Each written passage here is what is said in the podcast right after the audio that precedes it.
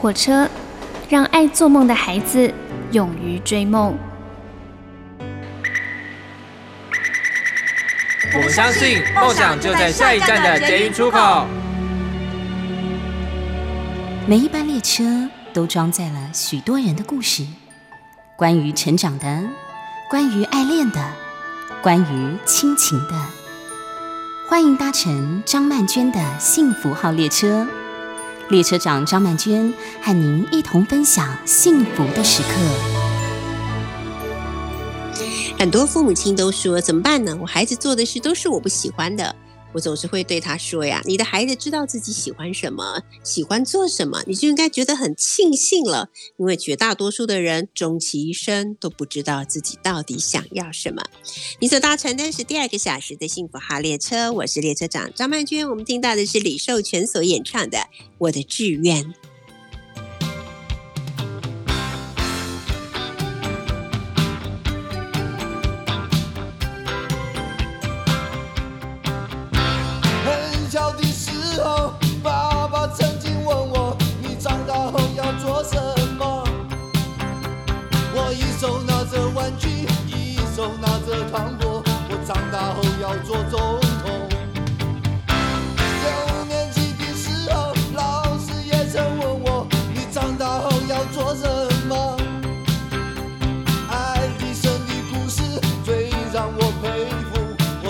要做科学家，慢慢慢慢慢慢慢慢长大以后，认识的人越来越多，慢慢慢慢慢慢慢慢我才知道，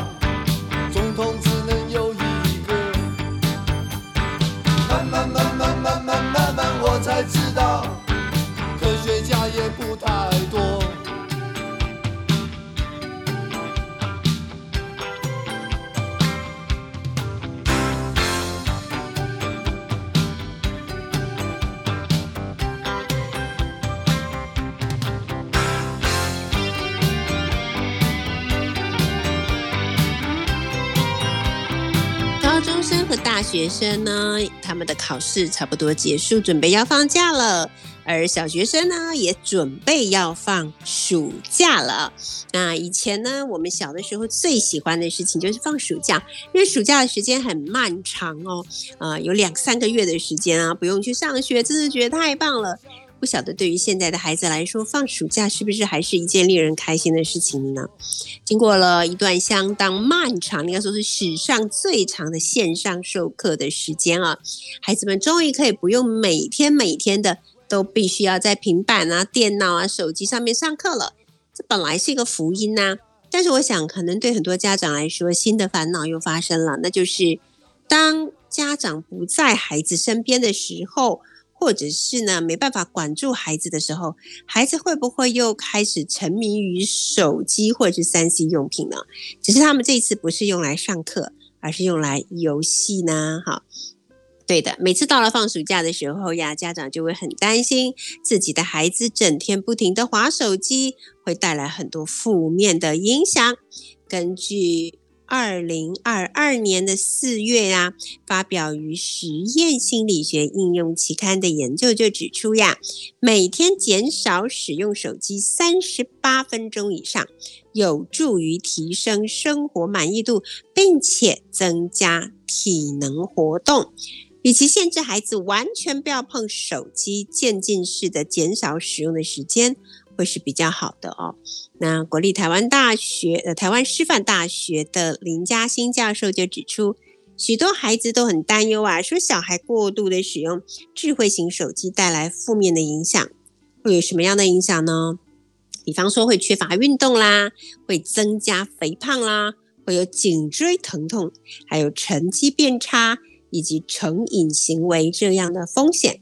那过去呢，我们并不清楚每天使用手机多长的时间才叫做过度使用呢？根据研究指出啊，与其完全不使用手机，倒不如每天减少一个小时的使用时间。只要能够坚持一个星期，就会显著的、长期的改善我们的生活习惯啊。这个现在的人呢，对于手机的需求真的是。前所未有的迫切啊！我自己都有这样子的经历啊，有的时候已经出门了，有的时候甚至已经坐上小黄了，突然发现啊，我的手机还在充电，竟然忘记带出门，怎么办呢？真的是想都不用想，马上折回，立刻回家。去拿手机，好像觉得没有手机就完蛋了，什么都不能做了，而且超级超级没有安全感。我记得有一次，我就是已经出门很长一段时间，才突然发现我没有带手机。事实上也没有机会再回头去拿手机，所以只好就假装自己是没有手机的人。结果那一整天哦，真的就是觉得忐忑不安，好像我随时会错过几千万的生意，还是会错过多么重要的人打电话给我。其实根本就不可能有。我回到家之后，我只有看到一则讯息刮胡，因为我这个人本来就孤僻没朋友，而且这个讯息是什么？还是叫我到那个药房去帮我爸妈拿长期处方间。你看我是可以孤僻到什么程度的一个人？是话虽如此，但是我一整天都提心吊胆，觉得我一定会错过什么事。这时候就有一句成语浮上我的心头，这句成语叫什么呢？就叫做“机不可失”。有没有？手机是我们绝对不可以失去的东西，叫做机不可失。你有没有发现，现在很多那个以前的成语，现在都可以重新再来解释，它的意思听起来感觉更加的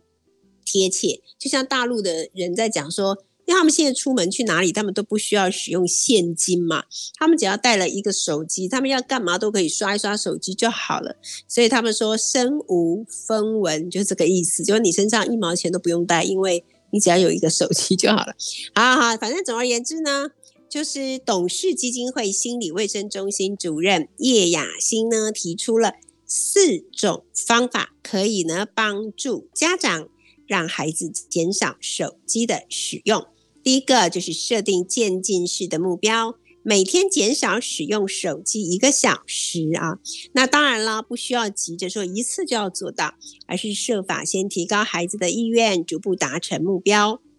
好，第二点就是检视不用手机的时间，比方说像是吃饭啦、上厕所、洗澡，或者是上学、跑步、跳绳、运动等等等等。当开始检视，就比较容易定出什么时间可以不用拿手机了。第三点就是亲友之间呢，要互相的提醒啊，与其一直的叮咛孩子或者家人吃饭看书不要使用，不如彼此互相提醒、支持、鼓励，成功的机会就会比较高。第四就是记录一个星期的成效，把每一次减少使用手机的时间呢，把它记录下来，然后研究中呢显示，只要持续做。一个礼拜啊，就可以达到效果了。那如果能够透过这四个方式设定目标、自我检视、合作提醒、记录成效的过程，帮助自己和孩子定定最佳的使用方式与时间，有助于我们增加身体的活动量，也可以减缓忧虑跟焦虑的状况。好，其实呢，我的感觉是。你如果一直跟孩子说你不要用手机，不要用手机，他只要一句话反问你就答不出来，他会问你说：“那我不用手机，我要干嘛？”好，你可能跟他说：“你可以去看书啊。”他说：“我不没有兴趣。”好，然后接下来呢？接下来呢？所以其实我觉得要减少孩子使用手机的时间啊，家长必须要非常努力。怎么样努力法呢？就是你应该要想在孩子不用手机的时候。我们能够一起来从事一些什么样的活动？比方说，你也许可以陪陪孩子玩玩桌游，好，比方说你们可以一起做蛋糕，比方说你们可以一起去游泳，你们可以一起去打篮球。总而言之，就是要有一些可以陪着孩子一起做的事，让他觉得他是有伴的，而且在这个事情里面呢，他没有时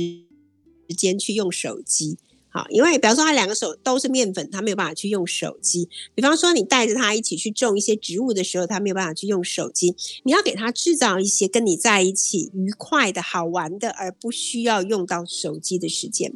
啊，我觉得这其实非常重要。就像我每次跟我爸说：“爸，你都九十五岁了，你还炒什么股票呢？你每天你的心情还要随着股票起起伏伏，有那个必要吗？人家炒股票可能是为了要增加资产，你都这个年纪了，有必要吗？”我爸就抬起头来看着我，他只问了我一句话，我就答不出来。他说：“不炒股票我要干嘛？”对，就是这样。小朋友也是一样啊，不用手机，那我要干嘛？好，所以我觉得这个真的是不是只是说说而已啊？这其实有了一些方法，呃，固然有用，但是我觉得更重要的是，当孩子不用手机的时候，你有什么替代方案？有什么亲子之间的活动可以一起去做，让孩子觉得原来离开手机依然有一个非常有趣的世界。好，现在呢，我们就来听这一首歌喽。呃，这首歌呢是以利高露所演唱的《夹在书里的一封信》。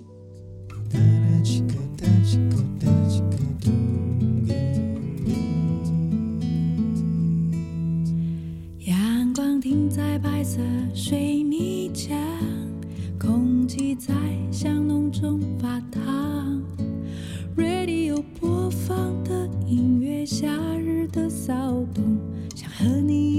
去海边，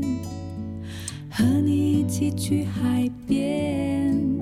云朵落在你的身旁，花朵跟着一起绽放。眼神在树下躲藏，静静看着你，我好想靠着你的肩，好想靠着你的肩，喜欢你，喜欢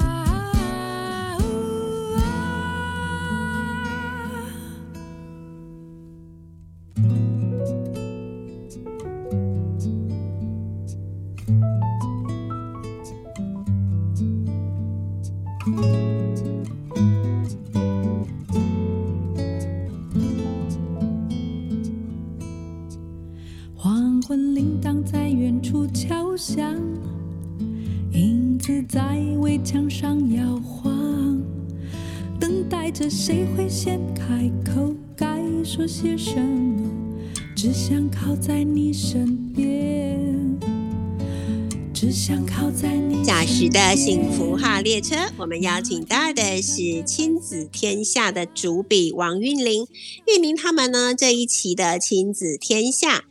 封面故事啊，是一个我一直一直都非常关心，而且每天都在思考的问题，那就是分心世代读写力提升指南。什么叫做分心世代？就是专注力极其不足的一个世代，也就是我现在在小学堂里面每天要去挑战跟面对的问题。从小学生到国中生，普遍都有这样子的问题啊。所以今天我们就来跟玉玲聊一聊。Hello，韵玲好。Hello，曼娟老师好，大家好。是，来先跟我们说明一下，怎么会想要做一个叫做“分心世代读写力”的这样的一个 专题呢？好啊，对我来跟大家分享一下，因为、嗯呃，像我自己的小孩都大了，那我看到我妹妹的两个孩子呢，分别是国小的呃低年级跟中年级，那他们从小给我们的感受就是非常的聪明灵巧，那手机、平板几乎是不用教就会，甚至他可能还不会讲话，他已经会开始划手机了。对那当时我们大人可能也不以为意，只觉得说，哎呀，他好玩嘛，一天玩一下下，他也没有固定玩太久。可是慢慢就发现说呢，当他们上了小学，开始要呃学习的时候呢，他出现一个比较定不下来的状态。那我们就回想，可能是因为他在家里，其实那个声光效果太多了。一会儿是阿公阿妈在看电视，然后他也跟过去看一看，还跟老人家聊一聊。嗯然后过一会儿，可能他看到妈妈在用平板追剧，哎，他也又凑过去，哦，就是也马上进入这个剧情。就是对他在那个场景的切换之间哦，我觉得是非常快，都无缝接轨。可是呢，你要他定下来，好好的打开一本书，哇，我想这个曼娟老师应该有感受到哈，就是以我们这个年代的，我们觉得说这么好看的故事书，这么精美的绘本。怎么会你没什么兴趣呢？好像感觉说要一定要我大人把他拉过来，我一页一页讲给他听，嗯他或许可以听，对，但是一对讲完对就跑掉，他不会自己想要再去翻那个书，对不对？没错所以这就是我们感觉到，就是所以从他们身上，我就脑中就浮现出一个叫做分心世代，就是很心很花，定不下来，可是其实非常聪明的孩子。所以我其实希望我们透过报道，能够呃对他们以及他们的家长能够有一些协助。是没有错哈。然后呢，呃，这个我们有看到现在的小孩啊，就是老师在上课的时候变得很累哈、因为你如果用那种传统的方式啊，站在讲台上面讲给孩子听，你大概不用过三十秒，他的注意力已经 完全，你从他的眼神里面哦，你就可以看得到他的整个注意力已经全然溃散啊。所以呢，我们也我们也有看到，就是呃，有这个书上有提到啊，就说。呃，老师在课堂上呢，要配合学生短暂的持续力，所以在讲课啊、讨论啊、放影片啊，还有示范啊，在不断的转换，好，不断的转换，所以就是等于是来适应这些孩子他们没有办法专注的这个问题啊。所以我觉得我们现在已经从怎么样才能够让他们专注，而转变成为怎么样才能够让不专注的他们尽量可以稍微持久一点。我们已经把那个标准都降低了，对不对？是啊，是啊，就是说，嗯，就我们印象很深刻，就是国小老师跟我们讲说啊，他觉得他未来的这个职涯啊，都要跟孩子的专注力做对抗了。对，对，这是非常感受非常深的，因为这位老师至少也教了十几二十年，所以他是嗯比较过好几个世代。那感觉说，尤其这一波的孩子，从去年五一八停课之后，他们在这个呃三 C 的使用上，基本上就是解禁了。以往家庭里面都是会有个限制嘛，哈，可能没错，啊，周一到周五是不能用的哦。然后六日可能可以用一个小时啊，都都管制的很好。我们认识的家长很多都是这种，就是非常的这个守规矩去管制啊。但是，一旦进入呃线上学习的一个时代，你就没办法去管他了，因为他随时都戴着耳机，然后他他可能对着笔电，然后旁边可能还有一台啊，不知道是手机还是平板。他跟你说他在查资料啊，啊，老师交代他说今天可能要啊写报告，对，做做什么查询，那他就要查啊，你不能不让他做这个报告啊。所以家长就会处于一种呃，其实觉得有点怀疑，但是你也不好去管。然后这个现象到了呃去年九月回到学校之后，哇，很多的国小、国中老师就发现这个分心的情况比以前又更加严重了，所以他。就是我们为什为什么要在这个时候做这个题目？就是观察到说，他又比呃可能五年、十年前哦、那时候的孩子的确也是有手机，但是还是在呃管制之下。那经，过嗯五一八之后，我觉得这个情形更加是嗯就很迫切，所以这是我们为什么要在这时候做题目的原因。对我记得在那个时候小学堂停课之前，就准备要上线上课的时候，我就语重心长的 对那个小朋友们说：你们要特别注意啊，这就是你们现在哦整个能力的那个差异性会被拉开来的时候啊。我说。可能有一些同学呢就觉得啊，反正我现在就是可以肆无忌惮的上网，我要干嘛就干嘛。然后呃，老师表面上在上课，其实我底下就在那边玩我的游戏或干嘛。但是有一些孩子呢，他可能会更加努力，因为他觉得这是一个必须要靠自己更有纪律的啊，更自律的来完成他的学习。所以同样是不是在这个数位时代，我就发现呢，能力好的孩子好像比以前更好。可是那些没有很认真在呃面对现在的这个数位时代的，就是只是想要打混啊，只是想要玩啊，只是想要上网的孩子，哇，他们程度就会低落很多，就好像有一种整个那个那种金字塔的那个状况，整个被拉开来的感觉。我对这个状况其实觉得很忧心的。是没错，呃，我印象中我们这次的采访，我看的稿子当中哈，有一篇也是有一个国小老师，也是他觉得说，呃，同样是担心这个，嗯，可能广义来说就是数位落差吧，哈，因为过往我们所谓的数位落差，可能是就是家庭的背景，也许有的人家里有电脑有网络，有的人没有啊，数位落差，但是现在经过这一波疫情之后，其实都补上了，即使是偏乡的家庭啊，都有这个任何的这个载具都可以使用。所以现在的数位落差回到了是个人的能力跟意愿。那的确，我们也呃就说呃采访的一位国小老师，他也觉得说，能力强的孩子，他其实可以善用工具的。哦，嗯像刚刚老师提到，他除了要求自我要求说，我上课的时候是要专心，那课后甚至他真的可以上网去做一些延伸。对可能老师今天讲了什么概念，但是因为时间不够，所以说老师没有讲的很深入。那他会自己真的是去搜搜寻，然后变成是一个很像就是小小的网络达人哦，他搜寻到很多资料，然后会跟其他的大人啊同学可以分享。这时候他在班上其实是成为一个就是知识比较呃渊博的孩子，对，但是相对之下，恐怕更大多数的的孩子是觉得哇，机会来了，我可以呃关掉镜头。然后在底下不知道玩些什么，对，偷偷跑去睡个觉都有可能。是是是，对，所以这个就会让我们所有的老师们跟家长们，其实对于这个现象是比过往我觉得是更加的忧心。没错，尤其是我看到我们这个亲子天下这个杂志上面有特别讲到说，很多一线的老师都发现，目前读跟写这两件事情的教育对孩子来说是缺乏的。是啊，就是呃，我想老师也感受很深哦。就是说，因为国小过往在呃，可能我们那个年代的的国小的这个作文啊，其实是蛮扎实的啊。就是可能啊，你规定一个学期要写多少篇，我听他们说过去是可以写到十篇，但是现在因为太多的。就说教育现场很多的干扰啦，哈，就是可能要做这个活动，要配合那个什么什么什么议题啊的宣导，所以说他们能够真正好好的上呃读写课的时间真的是少了，可能一学期就是四篇，甚至是非常勉强的完成。没错，那我我我觉得这个呃这个现象是造成让我们的呃家长哦，很多家长都非常忧心，因为家长觉得说我自己。就没有这个专业，嗯，哦，即使我很会写作文好了，但是我不会教小孩写作文。对，那如果我寄望于学校，可是学校又没有办法去完成的时候，那我那我的孩子该怎么办？对啊，这个对这个问题真的很严重。我们待会儿再继续聊。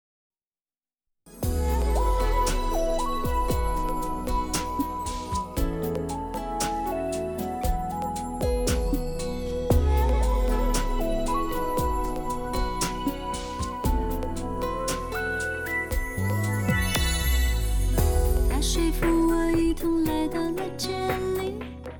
和你进行一场日文学习，平淡无奇的日子里，消磨时间也不费力气。三个人坐在小小的教室里，念出情书会用到的字句，只要模仿了你的口气，情话一旦说出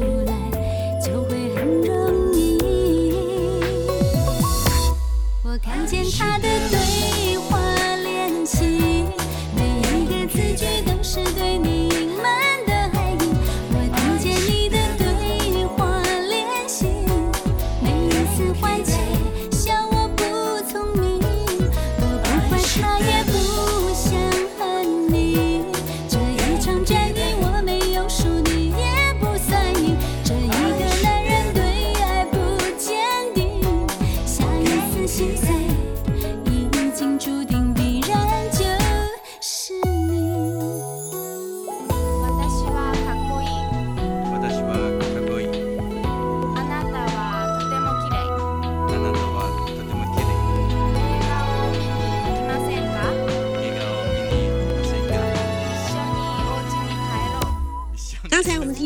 歌呢是张清芳所演唱的对话练习。你所搭乘的是第二个小时的幸福号列车，我是列车长张曼娟。我们今天邀请到的是亲子天下的主笔王韵玲。王韵玲，那么这一期呢亲子天下杂志的封面故事啊，要探讨的是分心世代读写力提升之难哦。我觉得这个呃，首先分心世代，这个已经是很多家长跟老师大家都认同的哈。啊，再来就是读写力的低落，哈，这个也是很多家长哦跟那个现场的老师们哈，所以大家都很认同的啊。我听过不止一次啊，有家长问我说：“我真的不知道这一代的小孩是怎么回事的，我们以前也没有上过什么作文班呢。”好，虽然不能说哦，作文都写得多好啊，参加比赛得第一名，可是起码写出通顺的作文都没有问题的。为什么现在的小孩子完全没有办法写作呢？写出来的东西很奇怪啊。好，或者是我有听到那种第一线的老师说，他们有派作业给小朋友写嘛，结果后来那个作业一收回啊，那个老师吓一跳，说怎么搞的？我的这个孩子，他以前在课堂上面写的作文，起码我还看得懂。他现在在教怀的作文很像哲学家所写的，因为上面都充满了各种典故跟艰深的理论。哦，原来现在有一种叫做作文产生器。玉玲，你知道现在有这个东西吗？有啊，我上次听一个就是 AI 专门研究那个，就说嗯，很像是论文有没有？就是研究那个论文分辨真伪的。他们就是说，对啊，就是现在很你你要弄那个一个产生的是太容易了，就就是透过 AI 人工智慧，对不对？对，所以你可能就从这边拼贴，从那边复制，噼里啪啦就好了就好了。他就觉得他已经他已经交了作业了，有没有？可是实际上他其实真的是不会写。我觉得会写的小孩他是不愿意用这个东西。来完成他的作业的，因为他会觉得我自己可以写，我有我自己的风格，我干嘛用别人的？可是我们发现有越来越多的人需要这种这种写作的产生器，那就表示说现在不会写作的人越来越多了。没错，而且老师刚刚提到这个作文产生器哦，让我想到，因为我在公司里面也是问了一下，就是说差不多呃家有这个学龄儿的父母哈，但我们公司是女性居多啦。所以我们这边最多的是妈妈作文产生器，因为我们家是出版事业。那当然妈妈们对，就像老师刚提到，就算我今天没有到出国比赛的地步好了，我至少哦提笔我就能够写个三段落，这是难不倒我的。对呀，所以这些妈妈们其实都很痛苦，因为小孩从差不多有的是小一，有的是小三，要开始写小日记嘛啊。那小日记好了，小孩就是跟你两手一摊，说我不会写，嗯，我不知道要写什么。那眼看这时间一分一秒的过去，其实家长也担心，也希望孩子能够早一点上床睡觉。没错，所以可能就说好了，那我今天先帮你一下，我念一句，你写一句，好，那孩子就写了，写写写，写完就就交差啦。对。到隔天又同样情形又发生了嘛？到了晚上九点十点，他又写不出来，你又想他早点睡，所以就又继续妈妈要作文产生。结果有个同事就很悲伤的说，有一天他忽然收到一个通知，老师说要请他的儿子去参加作文比赛。Oh my god！这最可怕，最可怕的简直吓坏了。所以他们说怎么办？到这个时候只好跟老师坦诚，因为你与其去参加比赛，一个字都写不出来，那孩子的那个错会创伤哦，会更严重。所以只好这时候跟老师坦诚说不行啦，真的没办法参加比赛。平常都是我念他写的，只好说实话了。没错，好，我们现在就赶快来看一看啊，因为呃，这次呢，在《亲子天下》杂志里面特别提到一个叫能力检核，如何可以及早发现孩子的读写力是不是落后了啊？因为有些家长是真的。嗯，不太清楚，一直等到老师来找家长去谈，这样说啊，真的吗？我的小孩这么不行吗？我不知道，我们以前都不会这样啊，所以我们在这边可以看得到，就是呃，不要太快为孩子贴上学习障碍的标签，以免错估了孩子的学习能力。但是在孩子不同的年龄层，我们其实有一些检视的方法。好，我们请玉玲跟我们聊一下。比方说，其实从幼儿园到低年级就可以开始喽，就已经其实有一些事情就已经开始慢慢展露出一些迹象了，对不对？是啊，来我来跟大家分享一下，我们在这次呃《亲子天下》六月号的七十七页跟这个七十八页啊，因为我们特别是呃委托就是多位的这个一线教师，他们有些是常年在推动阅读。的这个呃资深老师啊，然后再根据我们的一零八课纲里头有一些能力指标，所以就定出了这个呃分龄的不同的阅读跟写作目标。是，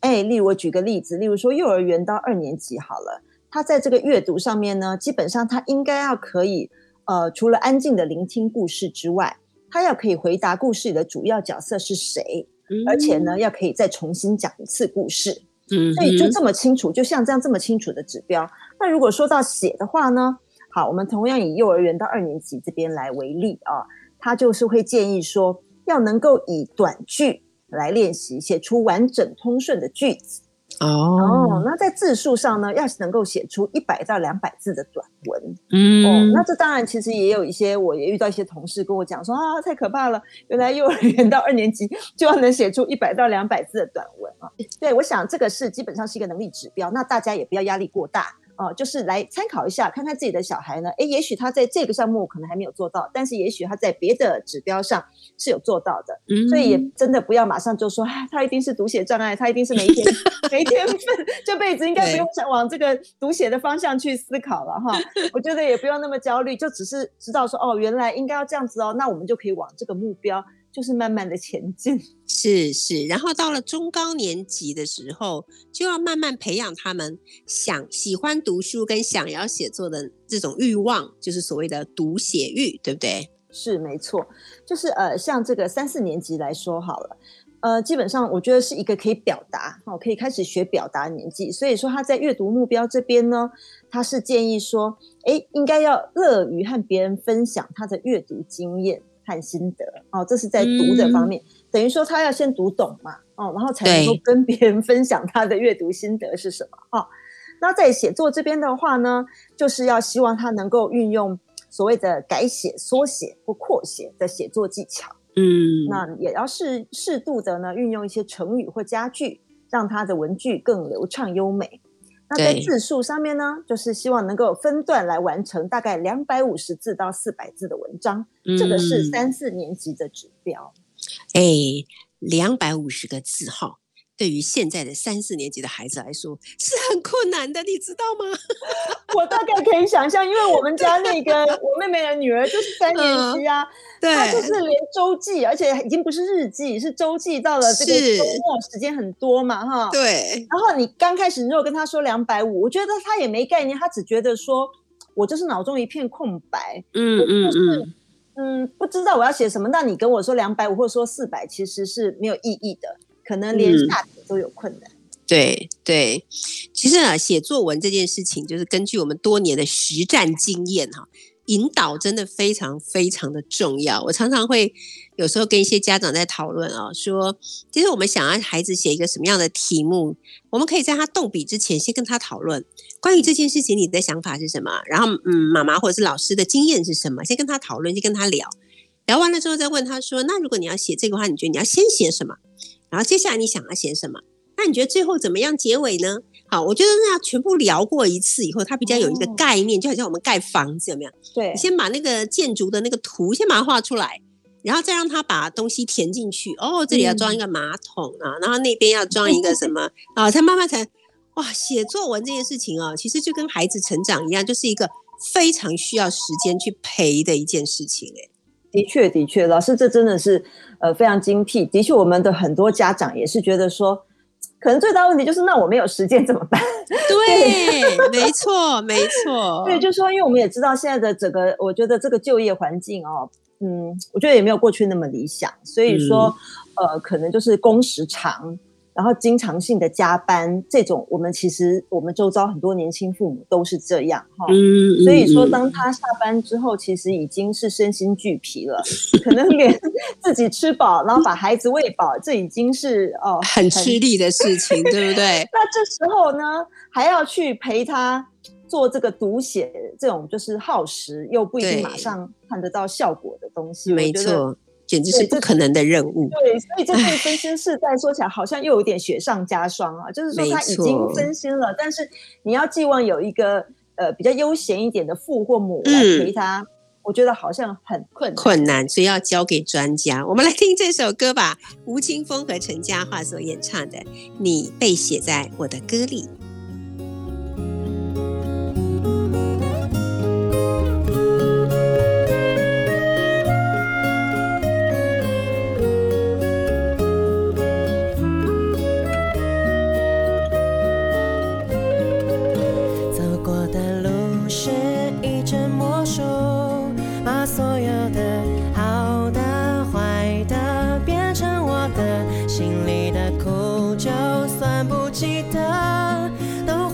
着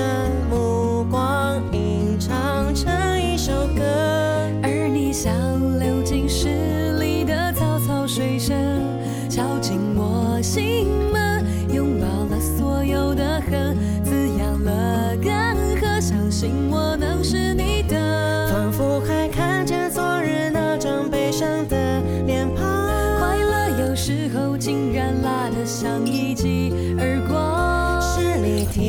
提醒我，别怕去幻想，像我内心躲避惯的渴望，仿佛能看见明日两串脚印的走廊。忧伤有时候竟被你调味的像颗糖。是你抓紧我，往前去张望，望我内心夹岸群花盛放，写在你的眼睛里眨呀。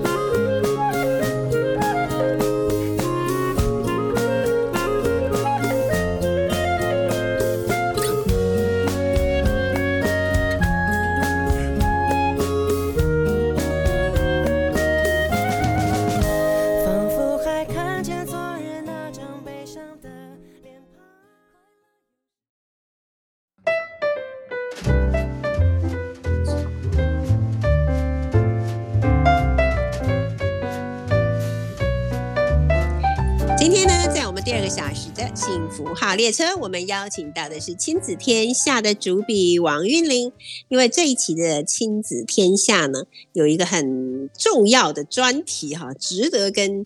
全天下的父母亲来分享的。他的专题就是分心世代读写力提升指南啊。也就是说，我们的孩子们呢，有很多真的就很难有专注力，就算他有专注力，但是通常也没有持久力，这就是我们所谓的分心的时代喽啊。那玉玲来跟我们聊一聊一些很实际的问题啊，我们来一个 Q&A 好了。那我们从低年级的学生或者是低幼生开始来聊，因为很多事情都是基础嘛，对不对？基础打好了，后面就没问题了。啊，没有把基础打好的话呢，啊，后面问题就很大喽。哈，好，比方说，呃，小朋友啊，他只想看影片，只想看图片，他不想看文字。好，或者是把什么部长念成赔偿哈，这种都 常常发生这些事情。所以我们的问题是，孩子很容易分心，经常抄错，或者是漏抄了联络簿上面的功课。那要怎么样才能够分辨是注意力的问题呢，还是手写的能力有问题啊？嗯，好的。像这部分的话呢，其实我们的专家有建议我们哈，就是说，嗯、如果是手眼不协调啊，也就你可能要分分分进合集啊，就找找看，找找办法。例如手眼不协调，它是可以训练的，例如说多练习抛接沙包啊、丢球，或是从远端来抄写简单的一些电话号码，这些可以有助于加强手眼的连接。是，嗯，那至于如果说是注意力不足的话呢，嗯。就可能要看看，哎，先观察一下他是不是呃，就是桌子比较凌乱呐、文具比较杂，然后因为桌上东西很多，让他分心。那如果是这样的孩子，可能就要靠建立一个生活秩序，让他在这个做功课的时候，尽量都是一个比较单纯啊、比较安静的环境，来慢慢把就是一些他出现的状况，来慢慢逐步把它排除。OK，玉宁，我觉得啊、根据我的实际的经验，我觉得孩子在上课的时候的桌面的整洁度，绝对跟他的专注力也有关系。是我每次要开始上课前，我都会说：来，留下你的课本，留下你的笔，其他的东西通通收起来 啊！因为你如果不让他收，他就摸摸这个，弄弄那个，然后就在那里东弄西弄，没完没了哎、是可是你让他收了，他才会哦，好像没有事情做，他只好把注意力放在你身上。所以这是一个很好像很简单、微不足道的事，但其实它确实都是有影响的呀。没错，没错。好，接下来我们来看第二个问题，是很多父母哈非常烦恼的问题啦。小孩子很喜欢使用手机跟平板看卡通，他们也会自己去搜寻 YouTube 的影片，可是呢，对于书本的兴趣，嗯嗯不高。好，怎么样让他们转移一下呢？好啊，我们这次有访问到资深的老师，他也认为说，嗯，既然已经是数位时代哈，不妨呃适度的用一些影音来辅助教学哦。例如说，呃，孩子如果他本来看了《西游记》或是《三国演义》的卡通，那家长可以呢把这个卡通当中没有提到的一些有趣的情节当成诱饵，就是你告诉他说，哎，其实还有更多有趣的哦，在书本里头。对，当然也不必寄望说他一开始就能够整本看完。哦，嗯可能先给他这个呃，现在都有一些叫做呃经典的简略版。是哦如果说对他阅读能力没有很强的，就是让他简略版先看，然后呢，接着透过他的兴趣引导，一步步让他再往字更多，然后这个内容更深入，其实是更精彩的这个小说当中去前进。对，所以就是要放一个诱饵，像钓鱼一样的把你的孩子钓起来，对不对？是是这个真的是非常的困难。就到了这时候，我们就不得不说，所以到后来，父母亲的讲故事的能力也变得很重要，对吗？是啊是啊。那当然，现在我们也是有一些有声 A P P 了哈。对，就是过去在我我们那个年代，可能都是父母床边故事吧，哈。那现在因为父母也忙嘛，也累，所以说我记得早期还听说过有的妈妈是用录音笔自己把故事啊录一遍，她这样就不用，因为孩子很多喜欢听重复的故事，对对对，哦，她并不是担心重复，所以这个妈妈觉得她每天晚上讲的好累哦，她干脆 录下来一直播放。那进入现在的这个数位时代，其实呃，我们也可以善用一些数位资源啊，像很多这个呃故事的 APP 其实是优质的。那我们这本书里面，这本杂志里面呢，其实也有推荐，到后后面也有除了书单跟这个影音的资源平台，其实是就是可以去寻找一些可能呃蛮蛮不错的制作单位做出来的优质的 APP，然后在晚上睡觉前呢，哎、像轻柔的播放，父母也不用讲话，然后就一起听，听完之后就入睡，其实也是蛮不错的选择。对，然后有一些问题啊，有一个问题也是家长常常会问我的，就说孩子的阅读很慢啊，然后最重要的是他们会漏字，把字给看漏了，嗯。或者跳行。啊，如此一来就影响到他的理解力嘛，对不对？因为他读到的东西已经不是我们让他看到的东西了，对，或者是写字的时候会把左右上下颠倒，这到底要怎么训练呢？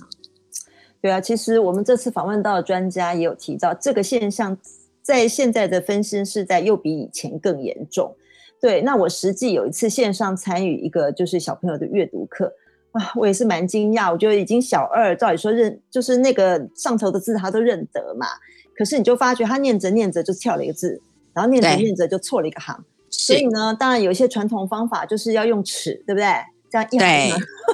没错，对，用一些最原始的方法啊，把它这样子，就是把其他不相干的东西都遮住，让他只看得到这一行。对，这可能是一个方法。那至于说写字，如果常常会左右颠倒，其实，嗯，这部分已经有点建议说，是不是可能要问一下特教老师，嗯哦因为他有他有嗯相当大的比例，有可能是这孩子的因为脑部的结构啊，就是让他在这个识字上面会容易左右相反。那呃，所幸的是，现在我们的特教，我觉得也都发展的蛮成熟的。对，嗯，他们都有些工具，所以大父母如果就算是发现，呃，在这部分是真的属于这就是需要特教协助哦，我觉得也不用那么担心，因为他们反而有一些比较科学的工具，例如什么眼动仪哦，可以观察你到底是、呃眼睛有没有跟着这个呃字句去移动。所以透过一些科学的方法，其实即使呢孩子真的是属于就是先天在这个识字上面容易这个左右颠倒相反的，其实还是有方法可以协助的。对，还有就是我一直都觉得有一个问题，就是现在孩子他们在学到一个新的字的时候，他们可以去练习的时间变得很少。我记得我们小的时候，如果认识一个新的字，我们可能要练习写一行，对不对？现在小朋友他只要练习写三次，我觉得写三次有一些比较复杂的字，你怎么能够记得三次之后那个字到底是怎么写的？啊、所以变成说，我们的孩子，我觉得他们现在的学习的环境，其实比起我们以前来说，是好像干扰更多，然后时间更少，然后可以专注的机会跟环境也变得更少了哦。好，最后我们再来问一个问题，就是当小朋友他念完了一个段落的文字以后，啊，你问他说：“刚才你读到的这一段到底在讲什么呢？”好，那小孩的眼中就一片茫然，他好像只是念完了，好像没有吸收，或者没有理解，或者无法表达。好，那感觉他好像念了，但是没有念懂，这怎么办呢？对啊，这个情形我觉得蛮真的，也蛮常出现呢。就是说他都认得那些字，对不对？他就这样念，他念完之后，你问他说：“刚这段的大意是什么？”他也是两手一摊。对呀。所以这个情形很多，那所以因此，呃，像资深的老师就建议我们，就是说，你可能要透过提问啦，让他学着去简答哦。例如说，主角是谁呢？哦，那三只小猪，他可能就会说，哦，是猪小弟。哦，那他猪小弟遇到什么困难呢？哈。那好，小孩子就回想了，他就回想说：“哦，刚刚因为因为分心世代嘛，常会忘记嘛。”对对，回想说哦，刚刚朱大哥、朱二哥啊、猪小弟发生了什么事？就说等于你透过这个提问啊，有点逼迫他去回想，嗯，训练他的那个记忆广度，不然他听完头就忘了尾，或者听完尾又忘了头。嗯，哦，那就是说等于说要有点协助，然后最后问他说：“那这个问题怎么解决呢？啊，结局是什么呢？就是要协助孩子。”去回忆，去找回他的记忆，然后用简答，不是落落长的方法来回答你的问题。没错，我们今天非常谢谢韵玲，为我们来这个分享了我们亲子天下这一期的分心世代读写力提升指南。其实呢，这一本杂志里面还有好多好多非常。有用、非常 实际而有用的一些操作的手册跟指南，很值得父母亲啊好好的来阅读一下。那今天也很谢谢玉玲啊，也感谢大家搭乘两个小时的幸福号列车。我们下礼拜见喽！听到这首歌是陈奕迅所演唱的《陪你度过漫长岁月》，拜拜，拜拜。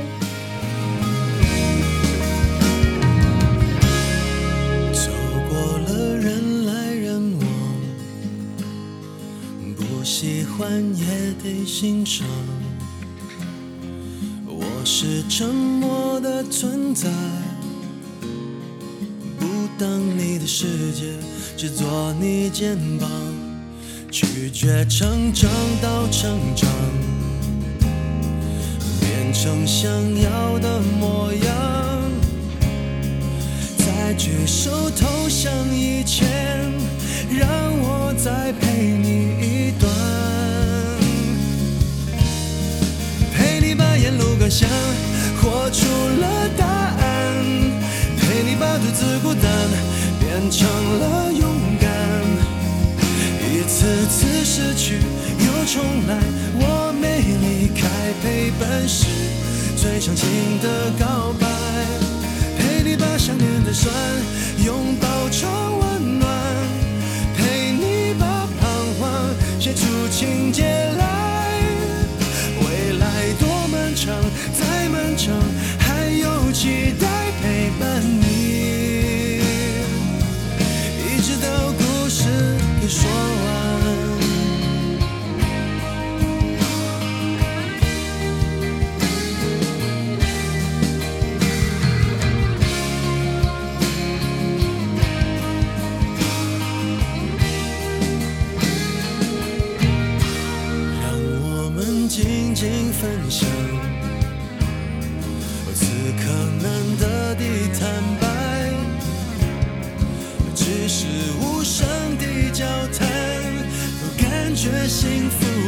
绝不孤单。陪你把沿路感想活出了答案，陪你把独自孤单变成了勇敢。一次次失去又重来，我没离开，陪伴是。最长情的告白。